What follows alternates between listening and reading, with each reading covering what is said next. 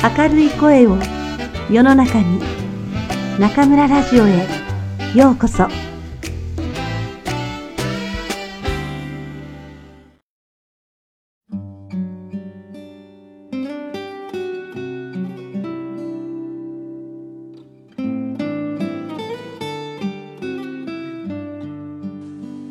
鈍感力渡辺淳一。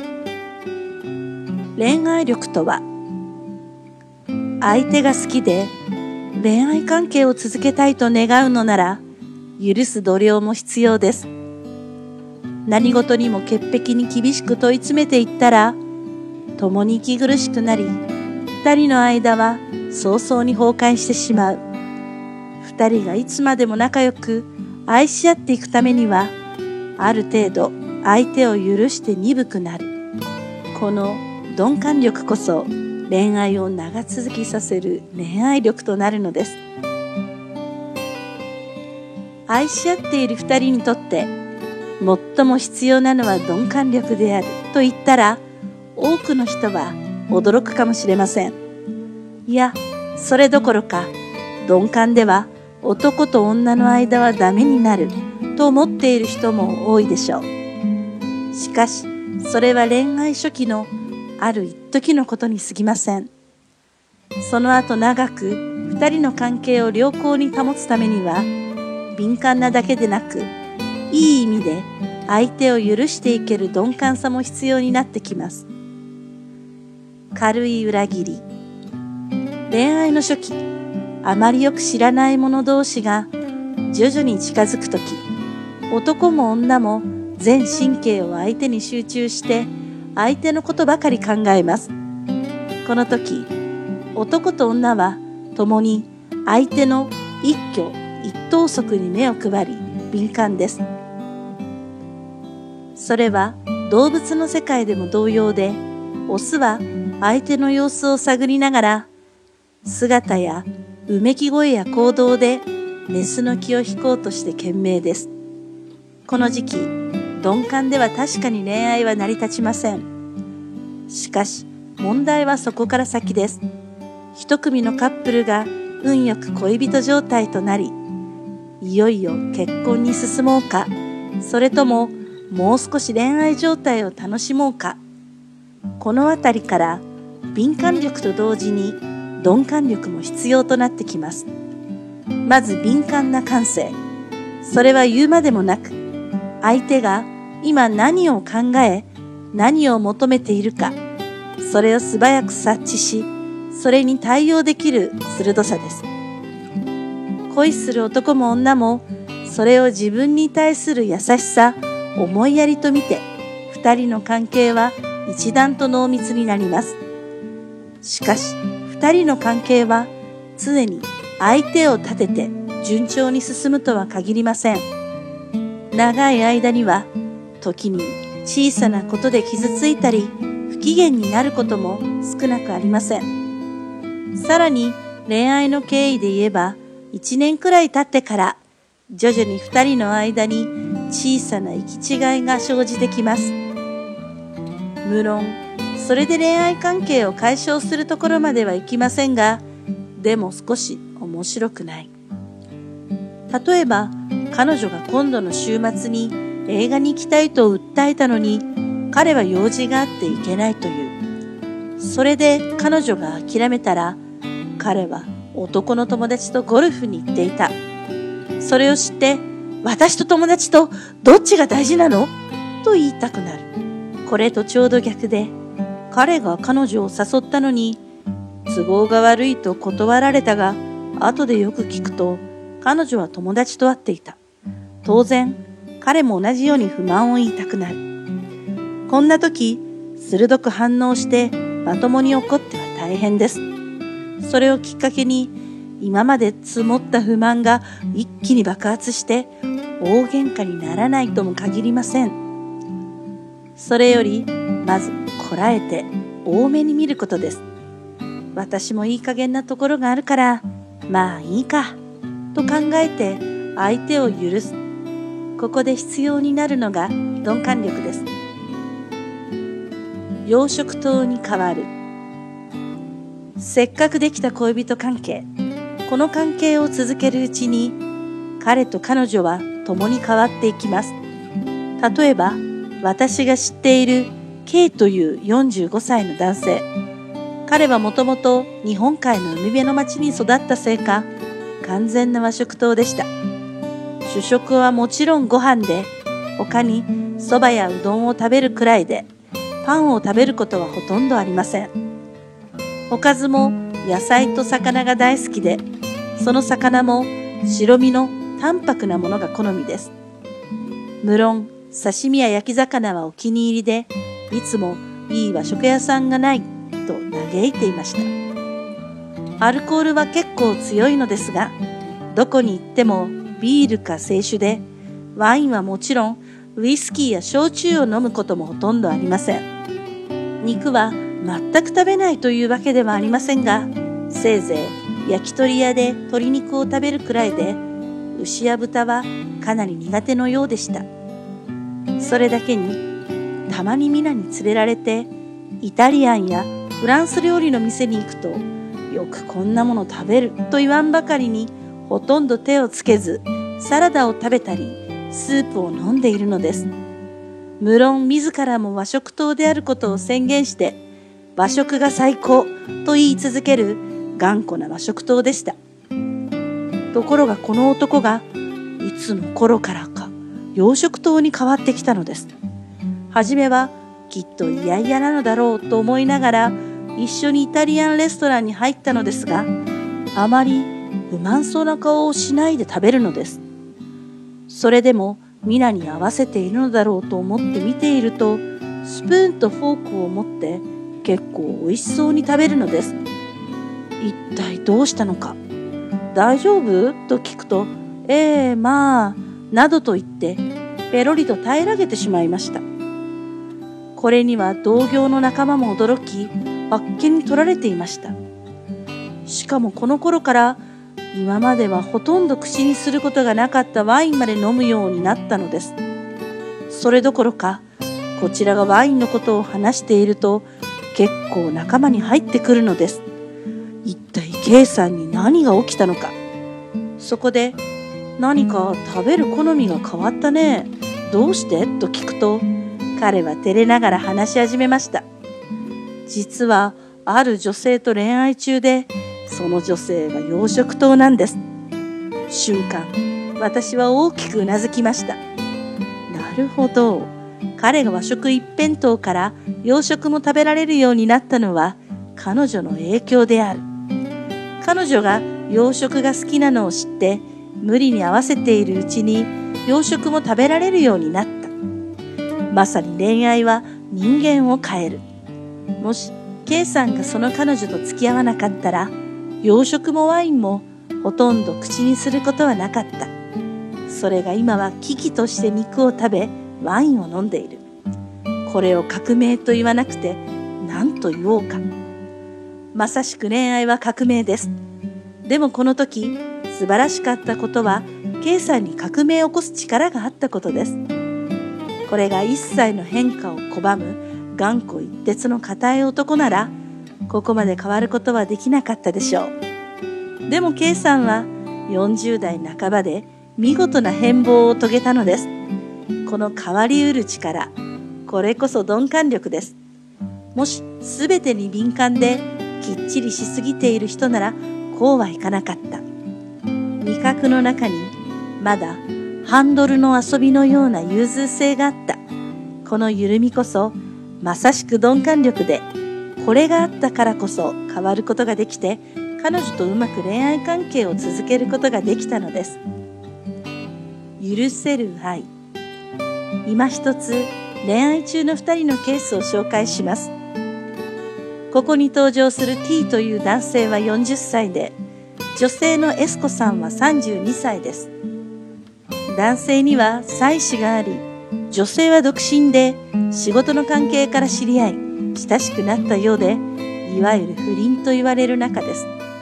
言うまでもなく、エスコさんは T を好きで、会うことに何の疑問も抱いていないのですが、時々彼が結婚していることに苛立ちや不快な思いにとらわれることがあるようです。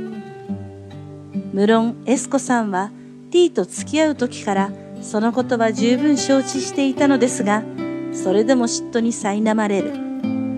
例えば、夜遅く二人で愛を確かめ合った後、彼が部屋を出て自宅に帰っていく。その後ろ姿を見ているだけで、いたたまれなくなる。これからこの人は家に戻り、何もなかったような顔をして妻と話すのか、あるいは疲れたと言って横になり、そこに妻が寄り添ってくるのだろうか。考え出すと頭がおかしくなって狂いそうになる。また休みの日、彼女が会いたいと言うと、今日は子供と一緒にいてやらなければならなくて、などと言われると完全に無視されたような気がしてくる。さらに子供を挟んで楽しそうに歩いている彼と彼の妻の姿が浮かんできて腹立たしくなってくる。そして最後にもうこの人とは別れようと思う。でももう何度かそう思いながら気がつくとまた彼とのデートに胸をときめかせている。本当に私ってダメなんです。そう言っていた彼女がある時何気なく漏らしたのです。愛を貫くためには鈍感にならなければダメですね。鈍感？私は聞き返してゆっくりとうなずきました。確かに愛し合っている時、相手に対してあまり敏感すぎては長続きしないかもしれません。特に彼女のような場合、彼の行動の一つ一つを敏感に考え、その都度怒ったり泣いたりしていては、二人の関係はたちまち崩れてしまいます。無論、このような関係が好ましいわけではありませんが、一旦愛し合い、それを続けたいと思うなら、ある程度、おおらかに鈍くならなければ難しい。彼女は、またしみじみした口調でつぶやきました。愛って許すことですね。この言葉も深い意味を持っています。相手が好きで恋愛関係を続けたいと願うのなら、どこかで相手を許す度量も必要になる。何事にも潔癖に厳しく問い詰めていったら、共に息苦しくなり、二人の間は早々に崩壊してしまう。はっきり言って、男と女は同じ生き物ではないのです。感情はともかく、体や生理の面では全く違った生き物です。この二人がいつまでも仲良く愛し合っていくためには、ある程度相手を許して鈍くなる。この鈍感力こそ恋愛を長続きさせる恋愛力でもあるのです。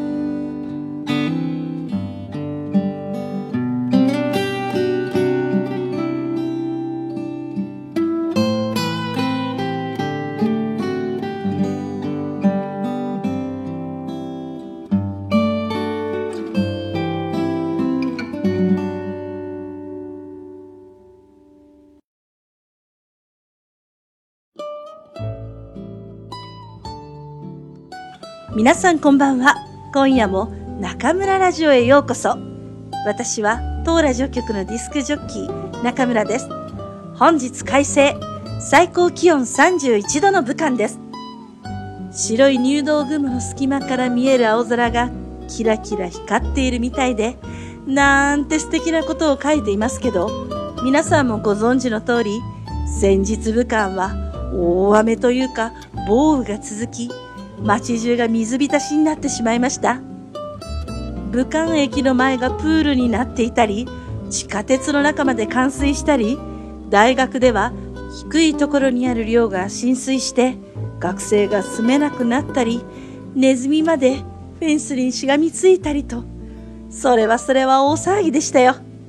何でも武漢には、ドンフーの22.5個分の雨が降ったんですって。ちょっとピンとこないですけど、凄まじい降水量だったということはお分かりいただけると思います。日本のネットニュースでもこのニュース報道していましたよ。雨が降れば大雨で、雨が止めば暑い暑い武漢の夏。本当に武漢每天不一样です。7月3日の日本語能力試験。受験生の皆さん、いかがでしたか？リスナーの皆さんの中には試験当日、もしかして会場で中村ラジオの特製ファイルをもらった人いるんじゃありませんか？今年の夏は全国10の会場でファイルを配布しました。手伝ってくれたのは中村ラジオの熱心なサポーター、小天使の皆さん。暑い中、悪天候の中、結構重いファイルを笑顔で配ってくださり、本当にありがとうございました。これからも全国の会場に中村ラジオの輪を広げていこうと思っています。皆さん、よろしくお願いいたします。さて、受験生の皆さん、今回の試験、日頃の実力が出せましたか？受験したくんくんの話では、文字、語彙、文法はよりオーソドックスな問題になり、きちんと勉強した人なら、あ、これ知ってる。見たことがある。という問題が多かったとのこと。難しかったのは懲戒で、日常生活に即した問題が多くなり、教科書だけで超特急で文法などを勉強してきた人には、ちょっと厄介だったみたいですね。やはり、ゆっくりしっかり勉強してこその日本語だと改めて思いました。巷には、約1年で N1 が取れるという触れ込みで学生を集めているところが多々ありますが、実のところ、外国語がそんなに簡単にマスターできるわけがないのです。私たち日本人がだいたい15年ほどかけてゆっくり学んできたものを1年で覚えるというのなら、会話や作文などどこかしら足りないところが出てきます。皆さん、N1 はあくまでも通過点です。ここから日本語はもっと面白くなってきますよ。ぜひこれからも一緒に日本語の道を進んでいきましょう。先日、ウェイシン・ゴンジョンハオに素敵なメッセージをいただきました。私のリスナーの方は、ほとんどが私よりお若い方だと思いますが、このメッセージをくださった方は、人生の大先輩、1954年に生まれた上海在住の王さんです。王さんは1973年3月8日、上海ラジオ放送局の日本語講座の第1回放送がきっかけで日本語の勉強を始められたそうです。当時は今のようにコンピューターも携帯もなく、図書館で日本語の本を読み漁るしかなかったそうで、本屋で日本語の辞書が売っていないため、毎日図書館に通って辞書を書き写す日々だったそうです。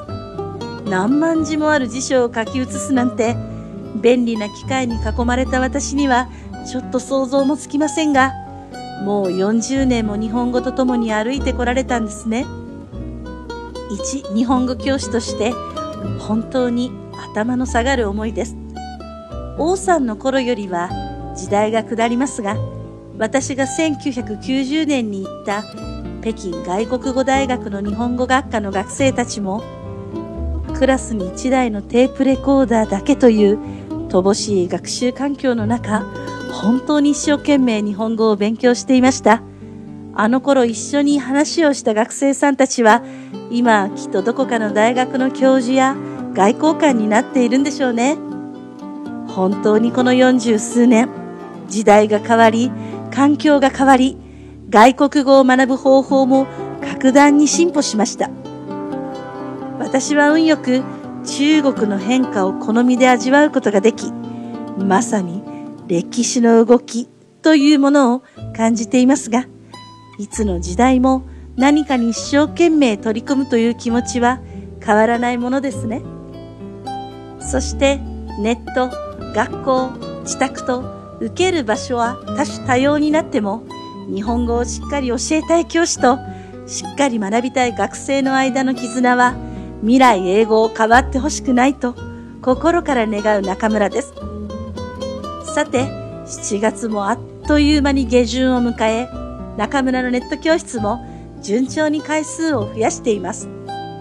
これからも一回一回の授業、心を込めてお届けしてまいりますので、応援よろしくお願いいたします。そして暑さの折、皆さんもくれぐれも体調に気をつけてくださいね。それではまた次回、ここでお会いしましょう。おやすみなさい。く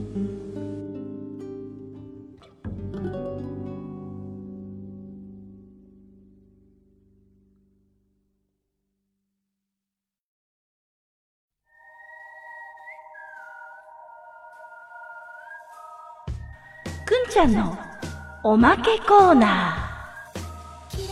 皆さんこんばんは。坤ちゃんのおまけコーナーへようこそ。大家好，我是中村电台的制作担当坤坤，欢迎来到おまけコーナー。真的真的真的要跟听众朋友们好好道个歉，因为七月坤坤和中村老师实在实在实在太忙太忙太忙了，所以这个月只为大家放送了这么一期节目。首先来跟大家好好汇报一下中村老师的近况。相信关注了电台微信公众平台的朋友们应该都知道，中村老师这整个七月的繁忙程度。 先是王瑜伽老师口译教室的开班准备工作，然后我们在七月十日为口译班的同学们准备了第一次欢迎会。七月十一日，大家就正式开始了集训生活。虽然才过了短短的两周，但大家都在不同方面有了明显的改变。有起初羞涩不敢开口的同学，现在已经能在大家面前大大方方发表了。有之前语言表达总是不完整的同学，现在口语更为流利了。有同学说自己的整体反应变快了，还有同学说自己已经很久没有这么努力的学习过了。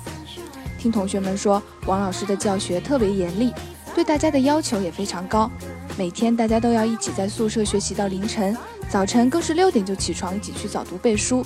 学习真的是一分耕耘一分收获，同学们辛苦了。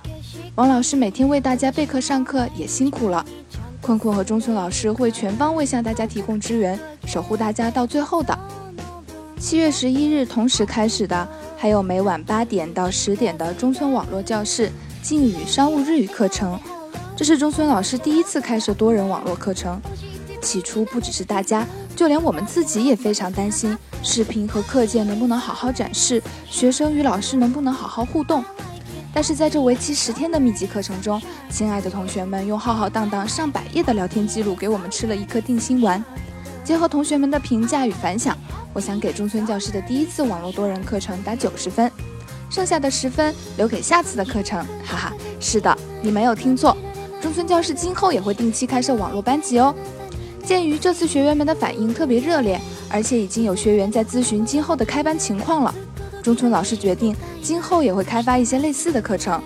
如果大家有什么想学的内容，也可以在微信公众平台给老师留言哦。中村网络教室的课程刚一结束，七月二十四日，我们就准备了第二次欢迎会，迎来了中村教室夏季合宿特训班的同学们。最近武汉持续高温天气，但依然敌不过同学们如火般的学习热情。希望大家在接下来的日子里也能继续元气满满的与中村老师一起愉快的度过剩下的学习时光。最后，还要对全体支撑着中村教室和王老师口译教室运营的 staff 们道一声辛苦了。在武汉这个大火炉中，每天早早的就过来整理教室、准备茶水，用最灿烂的笑容和最响亮的阿伊萨斯迎接每一位学员。整个教室的欢乐氛围离不开大家的努力。为每位小天使 staff 发一朵大红花。一起将中村牌萨比斯进行到底吧。それではまた次回ここでお会いしましょう。おやすみなさい。